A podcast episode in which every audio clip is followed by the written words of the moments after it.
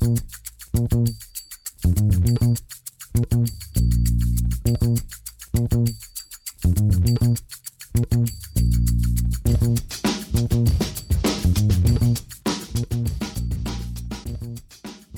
damit hallo und herzlich willkommen zu Football Rausch. Mein Name ist Tim Rausch und an meiner Seite ist wie immer Rahman Rubrell. Hallo Rahman. Hallo Tim.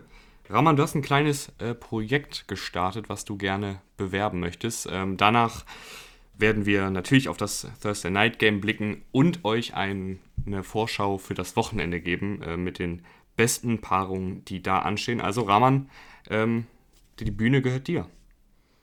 Ich hätte es eigentlich erst am Ende der Sendung gemacht, wenn wir auch die Wette der Woche besprochen hätten, aber ich kann es auch sofort machen, das ist gut, weil dann hören das ja mehr Leute, weil wir wissen ja, dass viele Leute dann irgendwann aussteigen. Ähm, es geht darum, wenn ihr Spaß an der Wette der Woche habt und wenn ihr gerne ein bisschen ähm, Spaß habt, dabei etwas kleines Geld zu setzen bei NFL-Spielen. Äh, ich habe mir gedacht, ich mache ein bisschen mehr als nur die Wette der Woche. Ich habe eine Instagram-Seite gemacht, Wettgeil, ja, genauso wie ihr es verstanden habt, Wettgeil.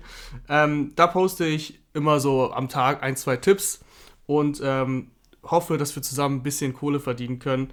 Wäre cool, wenn ihr da ein Follow da lasst, wenn ihr, wenn ihr interessiert seid am Wetten allgemein. Da kommen täglich jetzt NFL-Tipps, ein bisschen NBA, wenn NFL dann noch vorbei ist. Ähm, also, wenn ihr Spaß daran habt, ein bisschen Geld zu verdienen, dann Wettgeil ist alles ganz unverbindlich, kostenlose Tipps. Einfach nur, weil ich Spaß daran habe, mein in Anführungsstrichen Wissen mit euch zu teilen. Ja, dein Wissen kannst du ja gleich noch teilen und zwar, wenn wir über das Chargers Raiders Game sprechen.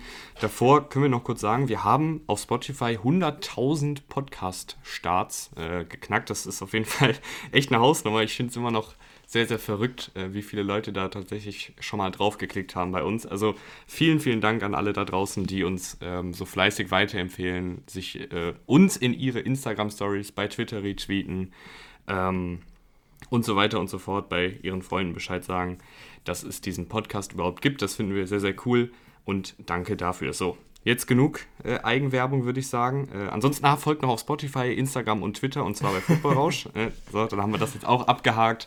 Und jetzt gehen wir wirklich rein ins Spiel. Äh, Raiders gegen Chargers. Die Chargers gewinnen in der Overtime 30 zu 27. Ähm, aber die eigentliche Geschichte des, des Spiels war ja, dass Marcus Mariota auf einmal wieder an der Center stand. Oder soll ja, ich sagen Marcus Mariota? ja, Marcus Mariota, er hat echt gut gespielt, richtig lange. Irgendwann ist er ein bisschen flöten gegangen, aber es war immer, ich fand es war immer noch nicht schlecht. Er hatte ein paar, paar Würfe dabei, die wirklich unschön waren.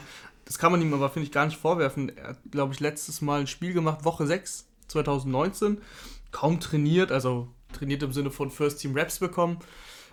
Und dann da so reinzukommen und der hatte richtig Feuer, der hatte richtig Bock, das hast du gemerkt. Der ist, ähm, hat richtig viel mit seinen Beinen gemacht. Also wir wissen ja alle, dass Max Mariota beweglich ist und auch schnell sein kann. Wenn ich mich da zurück erinnere an diesen, an diesen 88er Touchdown bei den Titans damals gegen die Jaguars.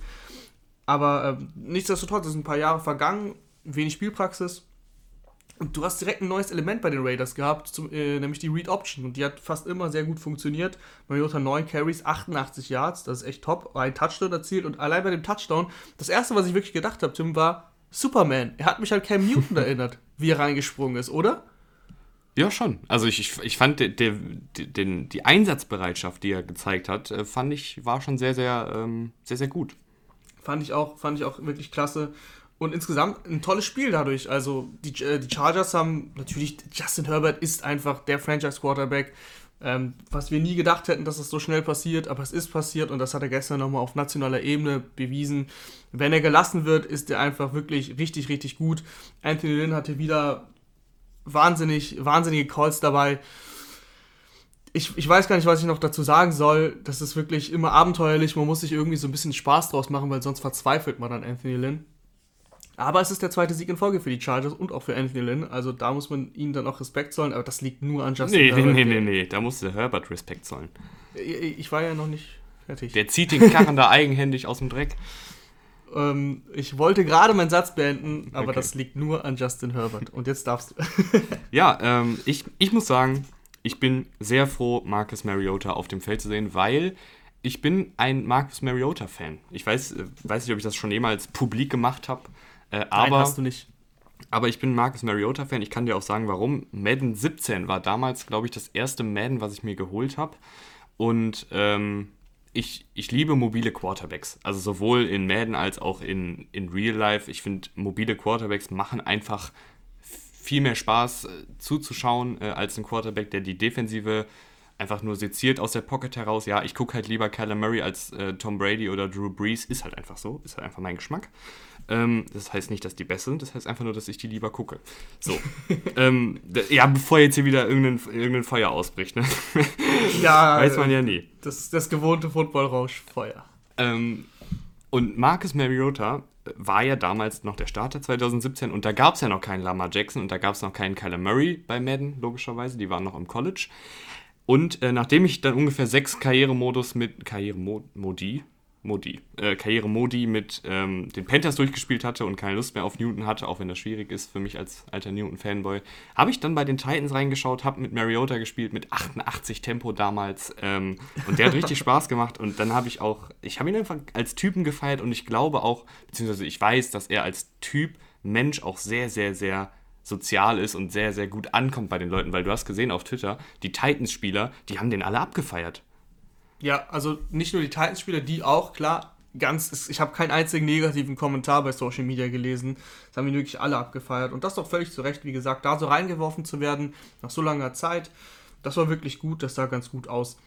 Zum Spiel, die Raiders haben sich am Ende aber selber wieder ein bisschen verkackt. Also, ich habe es schon ein paar Mal gesagt, ich sage es gerne nochmal weil ich mir selber auf die Schulter klopfen will. Ähm, das Play-Calling von, von John Gruden ist wirklich nicht gut. Er ist ein super Play-Designer. Das ist ein Unterschied. Das macht er wirklich toll. Und das hast du auch bei Mariota gesehen. Mariota kommt rein und es läuft weiterhin, weil das Play-Design wirklich gut ist von John Gruden. Da bin ich ein großer Fan von.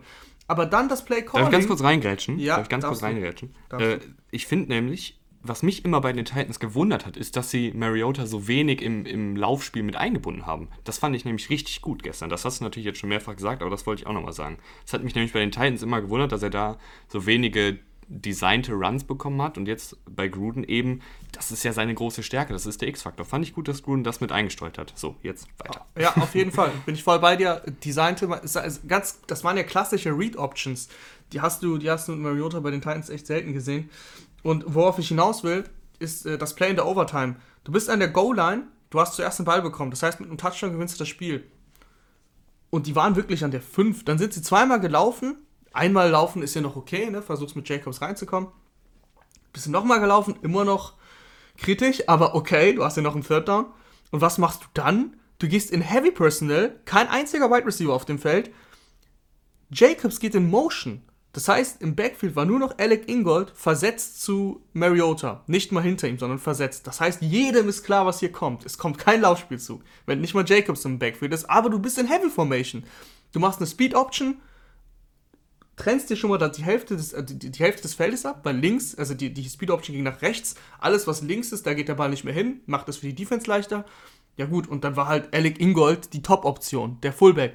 Der war zu ist nichts draus geworden. Also dann wurde der dritte Titan, glaube ich, angeworfen und das, ist, das war dann incomplete. Was, was, was war das denn für ein Call? Dann kriegst du das Field Goal und dann ist Justin Herbert einfach echt ziemlich, ziemlich geil, sorry, wenn ich das so sage. Ähm, der dann einfach richtig zwei, zwei Plays, glaube ich, macht. Jalen Guyton hat da sogar offen für einen Touchdown, muss man dazu, muss man dazu sagen wie auch immer, er trifft ihn, sie kommen an die Goal-Line. Dann war es sehr, sehr chaotisch, das hat er selber dann noch im Interview danach gesagt. Er hat ja den Ball gefummelt bei einem Quarterback-Sneak.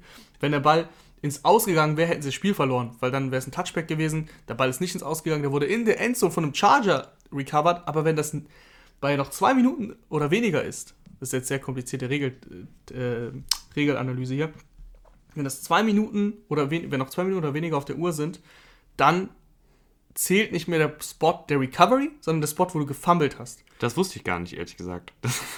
Das, das, das wussten die, das wusste Joe Buck auch nicht, das wusste Troy Aikman auch nicht, das wusste ich auch nicht. Ähm, das, haben, das haben wir alle dann äh, spannend beim, beim Schiedsrichter zugehört, was er dann erzählt hat. Okay, und dann, er hat halt natürlich an der Goal-Line gefummelt, sie haben ihn selbst gerecovert, das heißt, du hast nochmal einen Versuch bekommen und dann war der Quarterback-Sneak mit Ach und Krach drin, aber das ist, das ist dann im Endeffekt auch egal, er hat es geschafft. Ich freue mich für die Chargers, ich freue mich, für, ich freu mich für Justin Herbert, ich freue mich nicht für die Chargers, wenn ich ehrlich bin. Und es hat wirklich Spaß gemacht, weil es ein cooles Spiel war. Ja, Justin Herbert äh, zieht den Karren wieder aus dem Dreck, ich habe es eben schon gesagt.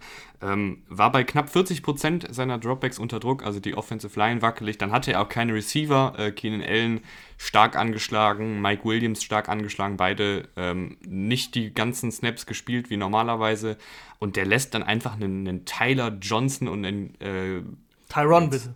Tyron Johnson und wer, wie, heißt der andere mit Vornamen? Jalen Guyton. Jalen Guyton. Äh, ja, seht ihr selbst, die kennt keine Sau und die lässt ja trotzdem sehr, sehr gut aussehen. Also Herbert, ich hätte es nicht gedacht und ich bin aber froh, dass er sein volles Potenzial so ausschöpft. Ähm, Gerade was, was ähm, gegen, den, gegen den Druck der Defensive Line angeht, ist er sehr, sehr gut. Dann ist er auch super, super gut, was das Manövrieren innerhalb der Pocket angeht.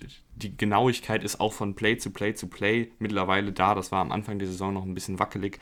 Also Herbert begeistert, muss ich echt sagen. Kann ich nur so unterstreichen. Ähm, Tyron Johnson muss ich aber auch loben, weil du gerade jetzt ihn ein bisschen so ja, dargestellt unter, hast als nichts Unter den Teppich gekehrt hast. ja, ja, sagen wir es so. Ähm, der zeigt wirklich gute Ansätze. Der hat letzte Woche schon gespielt, weil Mike Williams sich verletzt hat sofort. Äh, da hat er schon Touchdown gefangen, gestern Touchdown gefangen, läuft wirklich seine Routen sehr sauber. Also hat mir wirklich gefallen. Jalen Guyton war ein Big Play, deswegen sind es dann am Ende sogar 91 Yards. Jalen Guyton hatte noch ein paar Schwächen, aber selbst der war auch völlig in Ordnung, so ist es nicht. Ähm, definitiv macht Justin Herbert die besser, aber die Chargers haben auch junges Talent, was man nicht unter den Teppich kehren sollte. Was wir auch nicht unter den Teppich kehren sollten, ist das Duell des Washington Football Teams gegen die Seattle Seahawks. Für Washington geht es natürlich darum, ähm, sich den, den Platz an der Sonne in der NFC East zu sichern und die Seahawks wollen natürlich vorne dranbleiben an den Los Angeles Rams. Ich finde, das ist ein ganz spannendes Duell. Sehe seh ich komplett genauso. Für mich eines der besten Duelle am Wochenende, weil ich sehr gespannt bin, ob die Defensive Line der, des, des Footballteams wieder so dominieren kann wie gegen die 49ers können, können Chase Young und Co. wieder so viel Druck auf den Quarterback ausüben und diesmal ist der Quarterback nicht Nick Mullins, sondern Russell Wilson. Und Russell Wilson hat in den letzten Wochen, das muss man einfach so sagen, Schwächen gezeigt, vor allem unter Druck. Und die Offensive Line der Seahawks ist nicht die beste der Liga. Ich bin gespannt, ob Russell Wilson sich da wie Houdini jedes Mal befreien kann, weil ich sehe ihn schon da sehr häufig unter Druck geraten. Und wie er dann seine Receiver, DK Metcalf, Tyler Lockett, Tyler Lockett auch in den letzten Wochen nicht mehr so, nicht mehr so gut eingesetzt, finde ich äh, wie er die dann einsetzen kann. Das wird spannend. Auf der anderen Seite des Balls hast du immer noch eine schlechte Passverteidigung, die sich aber echt gesteigert hat. Auch dank äh, Dunlap zum Beispiel als Passrusher. Aber Alex Smith kann, glaube ich, spielen. Wie kann er quasi diese Defense jetzt angreifen? Das ist schon alles sehr konservativ in der Offense der, äh, ich sag immer der, des Footballteams. Das ist aber normal, weil alle anderen Teams beginnen ja mit der. Ich weiß, ich weiß. Das regt mich trotzdem immer auf. Ähm, ja, da bin ich einfach gespannt, wie, wie, wie weit kann Alex Smith mit der Offense wirklich was, diese Schwächen der Seahawks Defense ausnutzen. Quinton Dunbar kommt, glaube ich, zurück. Ähm, das heißt, Secondary wird noch ein bisschen besser. Ich habe da so meine Zweifel. Ich glaube an ein Low-Scoring-Game, aber. Ja, ich glaube auch. Und ich, ich glaube tatsächlich, ich kann es schon mal vorab sagen, ich glaube, Washington macht das Ding. Weil, weil Washington, finde ich, ähm, gut auf dieses Seahawks-Team passt von, von dem Personal, was sie aufs Feld bringen. Du hast in den letzten Wochen gesehen, Russell Wilson, die Giants haben ihn relativ kalt gestellt vor, ich glaube, es waren vor zwei Wochen. Ja, ne? Ja. Ja, es war vor zwei Wochen. Vor zwei Wochen, indem sie mit der, rein mit der Defensive Line Wilson in der Pocket gelassen haben, also Edge Containment, das heißt, Wilson konnte nicht so gut nach außen scramblen. Ähm, weil da die, die Edge Pass Rusher die Linien dicht gemacht haben. Und dann haben sie eben Wilson in der Pocket gelassen, haben so in dieser Pocket dann Druck auf ihn ausgeübt.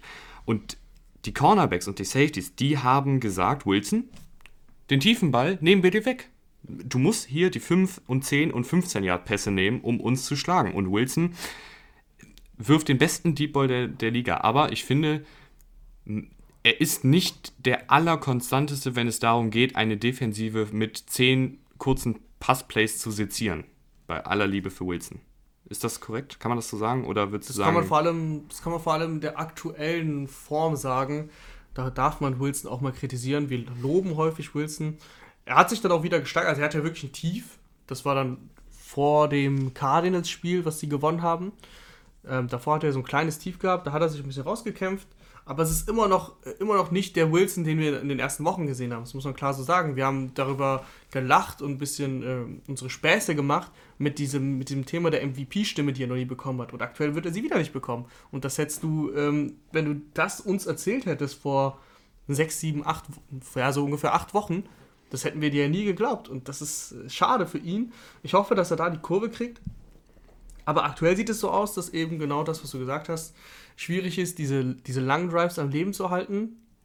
Chris Carson, der Running Back, der für mich deutlich besser als Carlos Hyde ist, also macht schon Unterschied, ob der eben Hyde oder, oder Carson da hinten steht, äh, ist immer noch nicht zu 100% fit. Er sagt immer noch, dass mein Fuß mir schon ein bisschen, mich ein bisschen behindert. Er spielt seit drei Wochen, also das ist jetzt nicht das Problem, aber der, die Spritzigkeit, die letzte Spritzigkeit fehlt vielleicht. Und wenn das Laufspiel gegen diese D-Line gar nicht ins Rollen kommt, dann könnte Russell Wilson echt Probleme haben.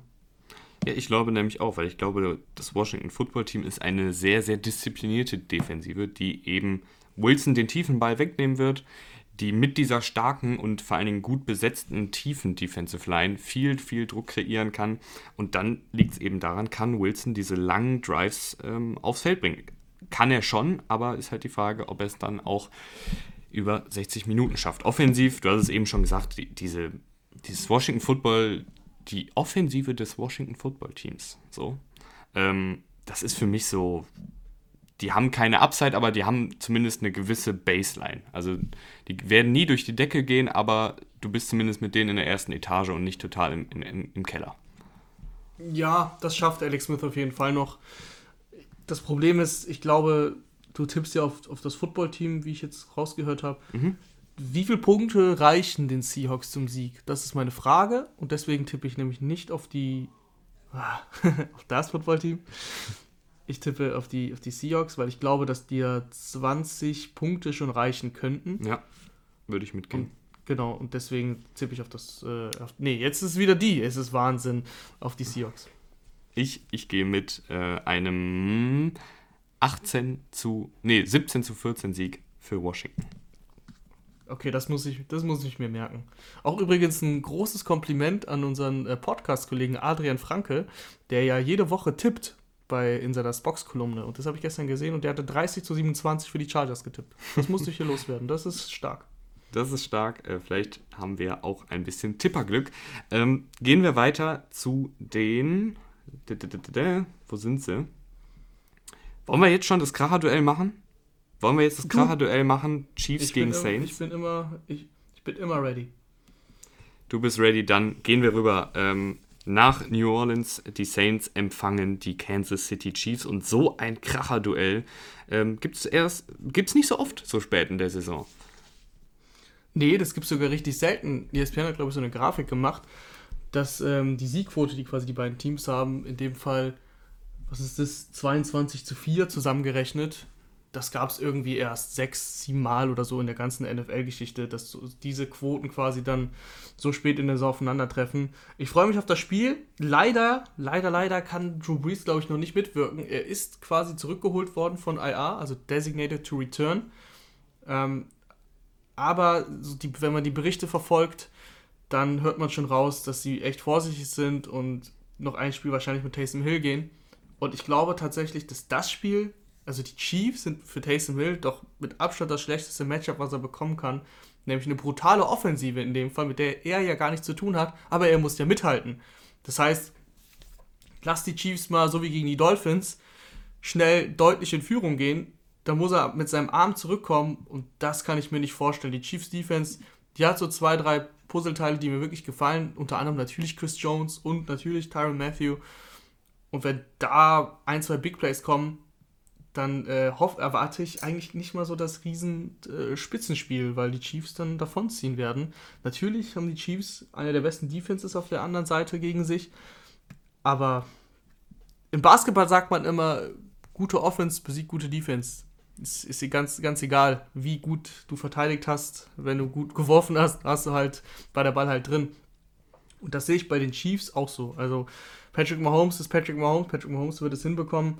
Ähm, auch wenn er vielleicht zwei Bälle verliert, so wie gegen die Dolphins, hat er vier Bälle insgesamt verloren, beziehungsweise das Team hat vier Bälle verloren.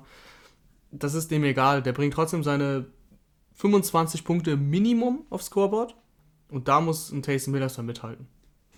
Ah, mir ist gerade noch ein guter Wortwitz eingefallen zum, zum Tipp von Adrian Franke. Ich hoffe, dass er einen Franken draufgesetzt hat. Den wollte ich noch loswerden. Den wollte ich noch loswerden. Ich weiß, Situationskomik äh, Komik, äh, zu spät zu machen, ist, ist nicht so geil, aber den wollte ich noch kurz loswerden. Ähm, ansonsten, ja, Chiefs Saints, kommen wir wieder da, dazu. Ähm, ich glaube tatsächlich, dass, das, dass die Saints-Defensive ganz gut auf Mahomes passt weil ich weiß, die sahen letzte Woche echt nicht gut aus gegen die Eagles. Da würde ich jetzt einfach mal sagen, das hat sie dann doch sehr überrascht, wie Hurts gespielt hat und ähm, dass der ganze Gameplan sich mit ihm geändert hat. Das würde ich ihnen mal verzeihen. Aber ansonsten, die Saints haben nämlich eine sehr, sehr gute Defensive Line, die mit vier Mann Druck kreieren kann. Und das ist ja gerade das, was du gegen Mahomes machen musst. Mit vier Leuten Druck kreieren, sieben Leute in die Deckung abstellen und mit David Onimada durch die Mitte, Sheldon Rankings durch die Mitte und dann Cameron Jordan äh, und eine Mischung aus Marcus Davenport und Trey Hendrickson über Außen. Da geht schon was. Und gerade Trey Hendrickson, den habe ich mir gestern äh, ein bisschen ein bisschen genauer angeschaut, weil er nach der Saison Free Agent wird und ähm, das für mich so jemand ist, der immer noch so ein bisschen unterm Radar fliegt, obwohl er, ich glaube, diese Saison 10 Sacks hat und über 40 Pressures. Aber ist auf jeden Fall da echt äh, sehr, sehr gut geworden in diesem Jahr als Starter. Und ich habe das Gefühl, dass, dass du so Mahomes schlagen kannst, weil die Saints haben auch eine Secondary, die immer mal wieder für einen Turnover gut ist. Und wenn das alles läuft und du Mahomes einigermaßen in Schach halten kannst, dann halte ich Taysom Hill und die Saints Offensive für gut genug, um zumindest mitzuhalten. Ja, ich bin bei dir. Die Defense passt wirklich gut auf Mahomes. Ich muss mal kurz dem Postboten die, die Tür aufmachen, aber du kannst ja weiterreden. ich kann weiterreden. Also da bin ich voll bei dir. Das Ding ist, was ich denke, ist, dass es eben nicht so sein wird, dass du Mahomes wirklich contain kannst. Klar wirst du ihm, das habe ich ja eben schon gesagt, bei, bei, bei ein paar Drives stoppen, den Punt erzwingen, im besten Fall einen Turnover erzwingen. Aber Mahomes kommt am Ende, am Ende des Tages auf seine drei Touchdowns und dann ist, sind da vielleicht noch zwei Field dabei. Oder es sind meistens eher sogar vier plus Touchdowns. Also jetzt nicht nur von ihm alleine, sondern in, von der ganz, äh, insgesamt von der Offense. Und deswegen, wenn du, wenn die dann über 28 Punkte machen, das sehe ich einfach nicht. Auch wenn die Defense Mahomes containen kann, klar, wenn sie nicht containen würde, würde er ja auf über 40 wahrscheinlich kommen. Das ist immer, das kommt auch immer ein bisschen, das ist so, das ist jetzt ein Spitzenspiel. Das ist ein Statement-Game. Das weiß auch Patrick Mahomes. Patrick Mahomes hat gegen, für, für ihn gegen die Dolphins, das war ein anderes Spiel als jetzt gegen die Saints. Auch wenn das ein AFC-Rivale war, klar. Ne, aber trotzdem, das ist einfach für mich, das ist ein Unterschied und ich glaube auch, dass das für die Chiefs ein Unterschied ist. Das ist ähm, nationale Ebene, kein Night-Game, aber CBS überträgt nur 22 und 25. Zeitgleich spielen, glaube ich, noch die Rams gegen die Jets und noch die Cardinals gegen die Eagles. Also die, die Augen werden auf diesem Spiel sein. Und das wird auch ein Mahomes wissen, im Dome. Ich, ich sehe es einfach nicht, dass, dass er auf unter 27 Punkte gehalten wird. Das sehe ich einfach nicht. Und so weit kann Hill nicht mithalten. Siehst du denn, ähm, dass die Chiefs ein bisschen mehr aufs Laufspiel setzen, nachdem jetzt letzte Woche die Eagles die Saints-Defensive auf den Boden geschlagen haben? Die Chiefs, und das gefällt mir so gut bei Andy Reid und bei den Chiefs, die passen sich an jeden Gegner so an, wie es halt, halt gerade läuft und wie, was sie gerade auch von der Defense gezeigt bekommen. Nicht mal quasi im Gameplan, sondern wirklich dann in-game, in-live. Wenn die Saints mit zwei Safeties ein bisschen tiefer spielen, dann wird Clyde Edwards häufig den Ball aus der Shotgun laufen, weil dann checkt Mahomes an der Line of Scrimmage. Da geiert er jetzt auch nicht auf seine Stats. Das haben wir auch gegen die Texans in Woche 1 gesehen. Die Texans haben mit viel ähm, Cover 2 gespielt. Das heißt, du willst Tyreek Hill möglichst doppeln, machst tief alles zu, aber dann nimmt Mahomes dich halt underneath auseinander oder er lässt halt den, seinen Running Back laufen, ob das jetzt Clyde Rozillaire ist oder, oder dann Bell. Und das ist dann wirklich, das, das müssen wir abwarten. Aber achtet mal drauf, wenn ihr das Spiel guckt, weil das wird auch übertragen bei Pro7. Ähm, wenn ihr das Spiel schaut, achtet mal auf die Safeties. Achtet mal, wie die Saints verteidigen, wenn eben Mahomes den Ball hat. Wenn die Safeties sich tief positionieren, wird es auch häufiger Handoffs geben. Wenn nicht, das haben wir dann gesehen, was gegen die äh, Bucks passiert ist. Wenn das nicht passiert, dann passiert nämlich genau das, was gegen die Bucks passiert ist. Tyreek Hill 1 gegen 1 und das Resultat kennen wir alle. Das Resultat kennen wir alle, also du gehst am Ende des Tages mit den Chiefs. Ja, also ohne Breeze gehe ich auf jeden Fall mit den Chiefs. Ich gehe auch mit den Chiefs, aber ich glaube, dass es ein, ein knappes Spiel wird. Okay. Ja, ich, ich, ich halte es nicht für ausgeschlossen. Ich habe letzte Woche, glaube ich, hatte ich ja gesagt, dass das Dolphins-Spiel klar und deutlich wird. das ist ja dann ziemlich komisch verlaufen. Erst in die eine Richtung, dann komplett in die andere Richtung und dann wurde es dann nochmal spannend.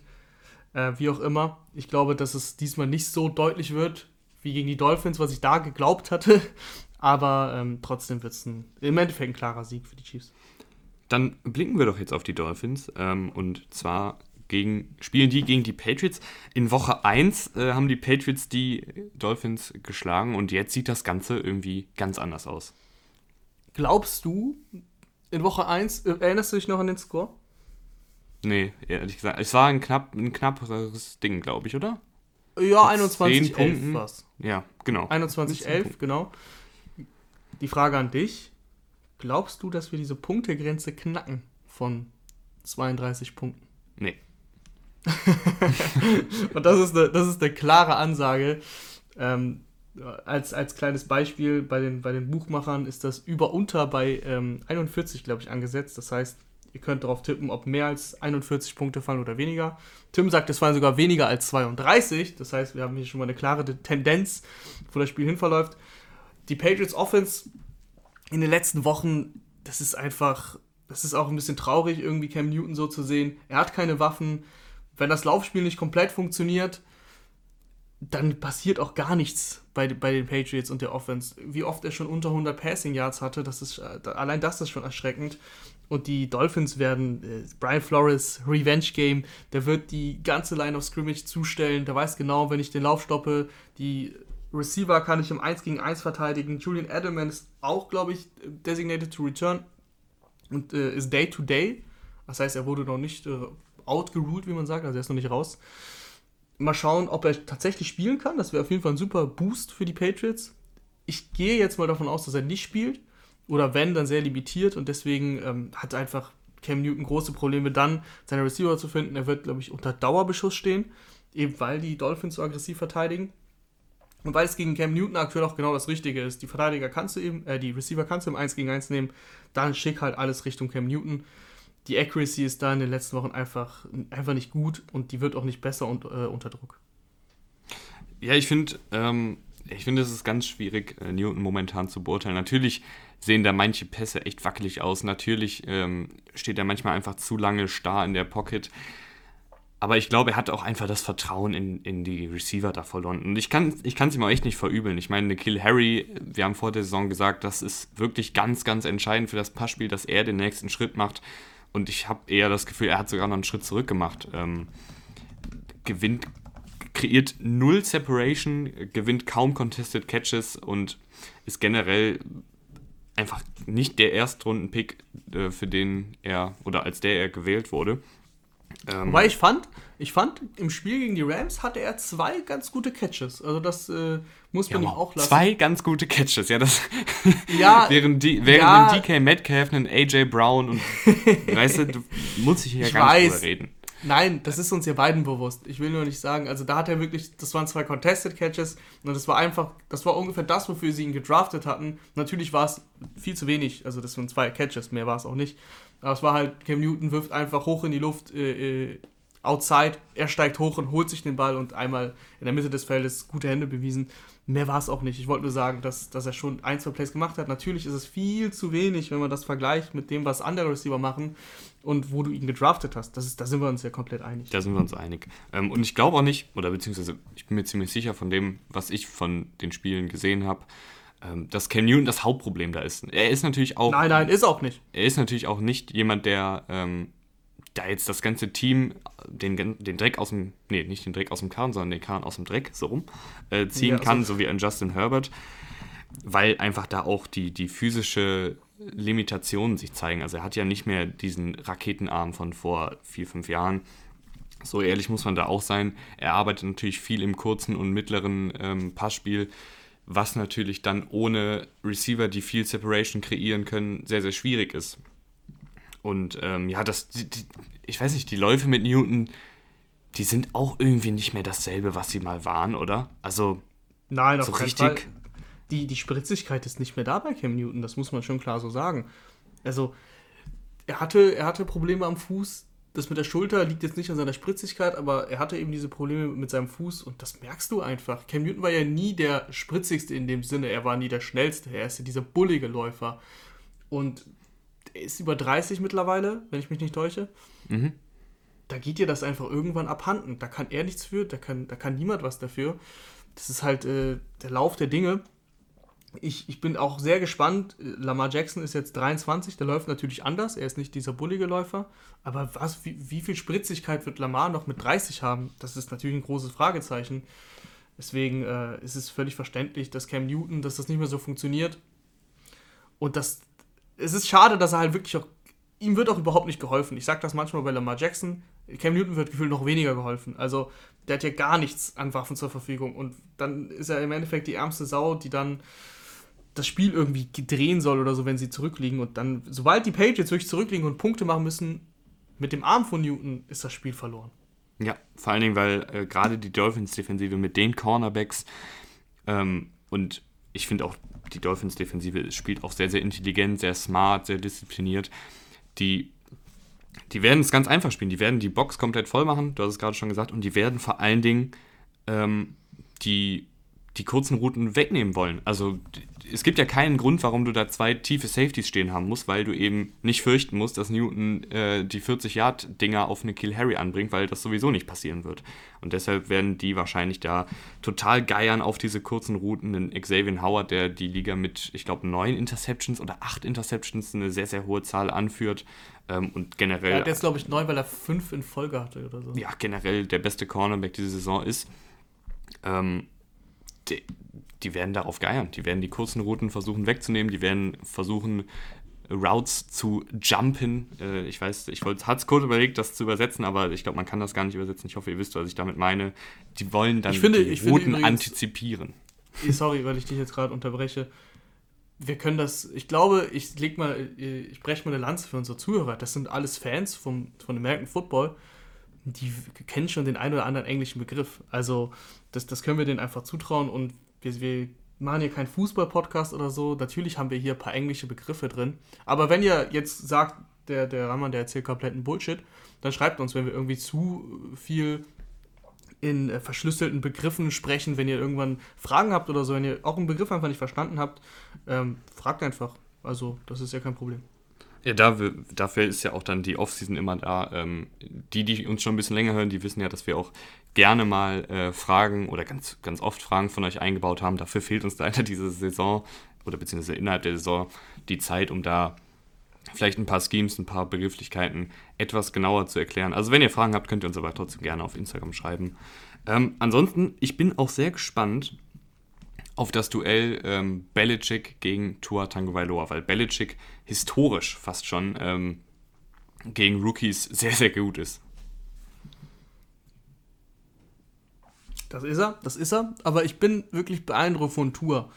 Tua hm, spielt nicht wie Justin Herbert. Ja, doch. Und das ist, es sind manchmal die kleinen Dinge. Man darf nicht immer von Anfang an erwarten, dass jetzt der neue Quarterback alle Lichter ausschießt. Also das darfst du halt nicht erwarten. Auch wenn das ein Justin Herbert sehr gut macht und Joe Burrow hatte wirklich auch sehr, sehr gute Ansätze.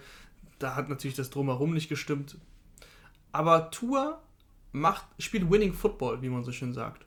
Tour verliert den Ball fast gar nicht. Der hatte jetzt gegen die Dolphins seinen ersten Turnover. Ich habe gerade das Play nicht vor Augen, aber ich meine, es wäre auch nicht seine Schuld gewesen. Ich glaube, dass der Receiver den Ball getippt hat, wie auch immer also Tour verliert den Ball nicht. Und das, und das ist super, super, super wichtig im Football. Wirklich, das ist jetzt eine Floskel, 3 Euro ins Phrasenschwein. Aber wenn du keine Turnover hast, verlierst du kaum Spiele, vor allem nicht, wenn du so eine Defense auf, deiner, ähm, auf der anderen Seite hast. Und deswegen bin ich beeindruckt von Tour. Er spielt für mich sehr erwachsen. Er kann natürlich noch sehr, sehr viel verbessern. Das ist ja gar keine Frage. Häufig hat er Bälle, die er in sehr enge Fenster wirft, zum Beispiel. Da, da muss er, da riskiert er dann auch was. Aber insgesamt passt er halt auf den Ball auf. Und so verlierst du wenig Spiele. Das, das, das, ist, das ist eine Eigenschaft, die zum Beispiel Justin Herbert nicht hat. Der trifft die Würfe aktuell, das muss man auch sagen. Der trifft die, das ist wirklich echt beeindruckend. Noch gestern ein, zwei Bälle gehabt, nach rechts rausgerollt, nach links geworfen, Hunter Henry getroffen. Aber das kann auch in die Hose gehen. Und äh, als Rookie quasi schon die Awareness zu haben, äh, jetzt sind wir schon wieder beim Englischen, dass du, dass du weißt, was du tust, dass du weißt, worum es geht, dass du nicht auf dich setzt komplett, sondern dass du fürs Team spielst, dass du nicht an deine Stats denkst. Ähm, das beeindruckt mich. Ich finde ihn, find ihn ähm, bisher in Ordnung. Und ich glaube, es ist auch völlig okay, wenn ein, wenn ein Rookie in seiner ersten Saison in der NFL in Ordnung spielt. Ähm, Gerade, ich habe es ja letzte Woche, oder nee, es war am Montag, habe ich schon gesagt, dass es mir sehr gefallen hat, wie gut er auch mit den Backup-Receivern und dem fünften Running Back gespielt hat. Das muss man ihm auch wirklich lassen. Ähm, und ich hoffe halt, und das habe ich am Montag auch gesagt, dass gerade gegen die Patriots-Defensive die Receiver dann auch mal für den Quarterback äh, ein, zwei Contested Catches mehr fangen, nicht so viele Drops haben wie gegen die Chiefs. Genau, gegen die Chiefs. Chiefs ja. Ähm, weil ansonsten was, könnte das echt. Ja. Ja, nee, ganz kurz, sorry. Gegen die Chiefs hat er auch wirklich ohne Parker gespielt. Da da äh, Grant, glaube ich, auch verloren. Ja. Gesicki ist raus gewesen. Also selbst mit diesen ähm, äh, Mac Collins der Welt, die wirklich dann die Nummer 4 Receiver sind, hat er noch den Ball bewegen können. Und das ist auch etwas, was man unterschätzt, sage ich mal. Ja, das, da bin ich auch voll bei dir. Ähm, mhm. Ich glaube halt nur, dass es ein, wenn, wenn die Receiver wieder so Drop-Probleme haben, wenn die wieder wenig Contested Catches gewinnen, dann könnte es ein echt langer Arbeitstag werden gegen eine Bill Belichick-Defensive, die zwar natürlich nicht so gut ist wie letztes Jahr, aber die haben halt immer noch die ganz starken Cornerbacks da, die haben immer noch ein gutes, gutes Scheme. Und ich glaube, dass, dass es ein langer Tag werden könnte für Tour, weil mir auch die Offensive Line der Dolphins nicht gefällt. Ja, vor allem im Run-Blocking, äh, da ist sie richtig schlecht und die Patriots, das haben wir jetzt gesehen, gegen die Rams, super schlecht gewesen gegen den Lauf, allgemein auch, glaube, 28. Defense gegen den Lauf, irgendwie sowas in der Richtung. Und ähm, das kannst du halt nicht nutzen als Dolphins, weil ich glaube, Gaskin ist immer noch mit Corona raus. Du hast, dir fehlt ein Running Back. Matt Breeder ist kein ist nicht, also irgendwie war er es nie. Er war nie ein Workhorse auf jeden Fall. Er wird aber auch mittlerweile sehr selten eingesetzt. Also selbst wo alle ausgefallen sind, hat er sich dann die Snaps mit DeAndre Washington geteilt. DeAndre Washington war der fünfte Running Back, glaube ich, bei den Chiefs, bis er dann entlassen wurde. Das ist einfach schwierig. Und dann hinter dieser Offensive Line, da geht dann eben nicht viel zusammen. Ich, das ist jetzt natürlich ein spannendes Matchup, Offensive Line gegen die Patriots Defense ähm, im, im Laufspiel. Können sie da können sie da gewinnen, weil dann sind sie, dann sind sie wirklich ganz klar vorne. Wenn sie das nicht gewinnen können, dann wird es wirklich äh, ja, in Richtung, Richtung 10 zu 7 oder so. da bin ich echt gespannt. Ja, ich glaube, es wird, ich glaube, es wird ein Low-Scoring-Game, also für alle, die ähm, Englisch nicht im LK hatten, ein niedriges Ergebnis am Ende des Tages. ähm, nee, Spaß, wir müssen ja viel. Ich habe gerade gesagt, dass du es nicht erklären musst. Ja, ich weiß, das war jetzt ein Scherz. So, ähm, ja, ich würde sagen, aber nochmal. Ich habe es nicht verstanden. Meinte, du, ich habe gesagt, du bist so witzig. Ja, ich weiß, ich weiß. nee, ähm, aber was nicht so witzig ist, ist, dass die Folge jetzt schon leider wieder vorbei sein muss, weil ich in neun Minuten in der Uni sitzen muss, beziehungsweise in dem Zoom-Meeting. Ähm, von daher, wir hören uns am Montag wieder. Ich hoffe, die kurze und aber Hast du jetzt Spiel auf die Dolphins? Hast du jetzt auf die Dolphins getippt? Nee, ich, ich, ich gehe mit den Patriots. Ja, dann sagt es doch. Ja, das unterschlägt ihr ja, Ich gehe mit den Patriots. Ähm, ja, ich. Okay, ich gehe mit den Dolphins und ja, du musst gleich in die Uni, deswegen äh, bedanke ich mich fürs Zuhören und wir hören uns dann am Montag wieder. Tschö.